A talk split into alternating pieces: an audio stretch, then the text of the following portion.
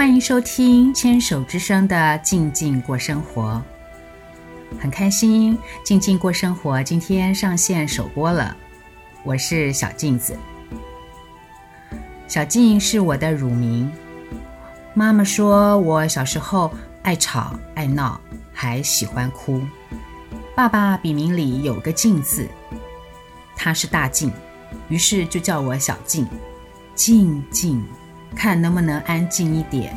于是小静就成了我的小名。参加全爱连的广播主持人训练课程的时候，陶小青陶姐每次都喊我“小静子，小静子”，听起来十分的亲切，而且有被疼爱的感觉。于是决定在这个节目里以“小静子”自称。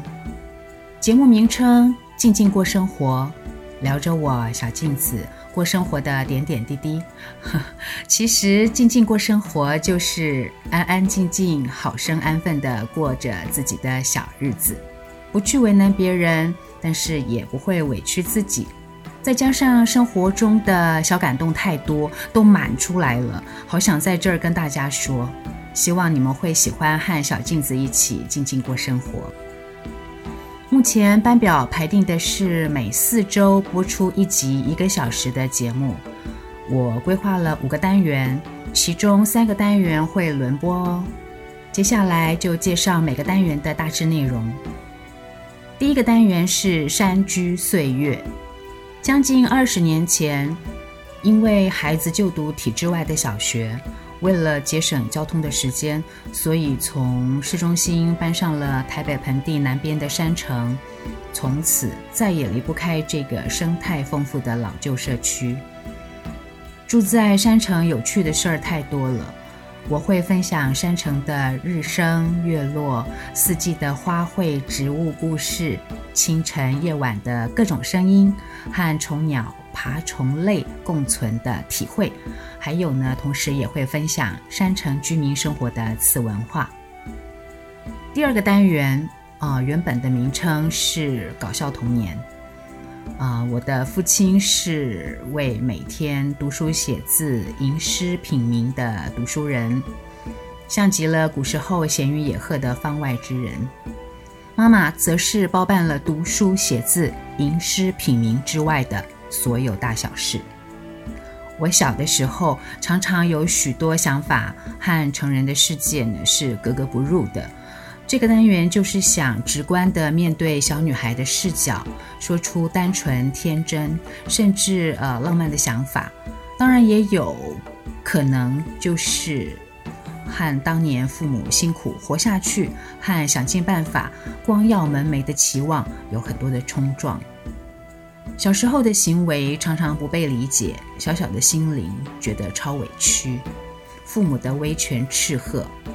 长大了以后，跟爸爸妈妈说起这些往事，他们记得的并不多，所以想把当年觉得被误解的委屈事儿拿出来说说，说当时的想法逻辑，说那会儿当下的因为所以。整理的过程当中，觉得自己很搞笑，所以本来单元的名称叫做“搞笑童年”。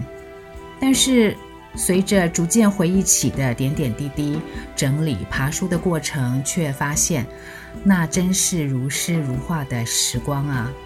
原来我成长滋养的养分，就是那些磕磕碰碰的我所谓我以为的伤。所以决定更名为“童年如诗”。希望小女孩静静的故事您会喜欢。接下来另外一个单元是心意向往，心是心之所向的心，意是艺文艺术的意。报道和译文展览相关内容的节目不少，所以这个单元将会侧重在我喜欢的艺术家的深度介绍，还有我的理解和心得分享。在牵手之声的另一个节目《新生新生》的单元里，我就曾经制播过地景艺术家克里斯托和音乐鬼才坂本龙一。此外，我也给自己设定一些主题研究，让平常零碎片段的欣赏理解画作的小尝试能够汇整起来。比如说，我会聊色彩、聊符号、动物、花卉象征意义等等。还有还有哦，我的朋友们与艺术作品结缘的有趣小故事等等，希望你也会喜欢。再来另外一个单元叫做“手作万岁”。喜欢动手做东西的人一定理解其中诱人着迷的痴狂。喜欢手作的朋友，欢迎您在“静静过生活”的粉丝页分享。没有接触过手作的人，不妨也试试哦。在这个单元里，我会先把我曾经涉猎过的手作进行介绍，之后行有余力再扩展到其他的项目。我会先从毛线编织、羊毛毡、拼布和皮件谈起。内容包括一些缘起典故、各个领域的小常识、趣味小故事、手作人的疯狂趣事，还会介绍一些相关职人如何将兴趣转为积极谋生产业的经营方式。另外还有一个单元是台南媳妇与台南女儿的时空对话。我的学妹佑佑，她嫁到了台南。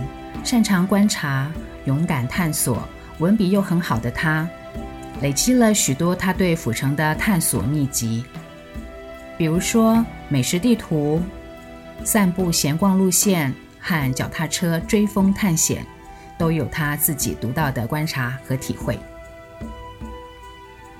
而我读着他的文字，回想起自己十七岁前的儿时生活。虽然我是住在大台南地区，不过深藏在潜意识深处的府城巷弄的气息还是被他打开来了。于是有了这样的单元构想：小镜子的过去完成式和幼幼的现在进行式的对话，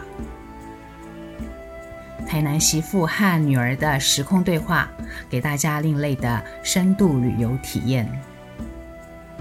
以上除了山居岁月和童年如诗固定播出外，心意向往、手作万岁和台南媳妇与女儿的时空对话三个单元会轮播。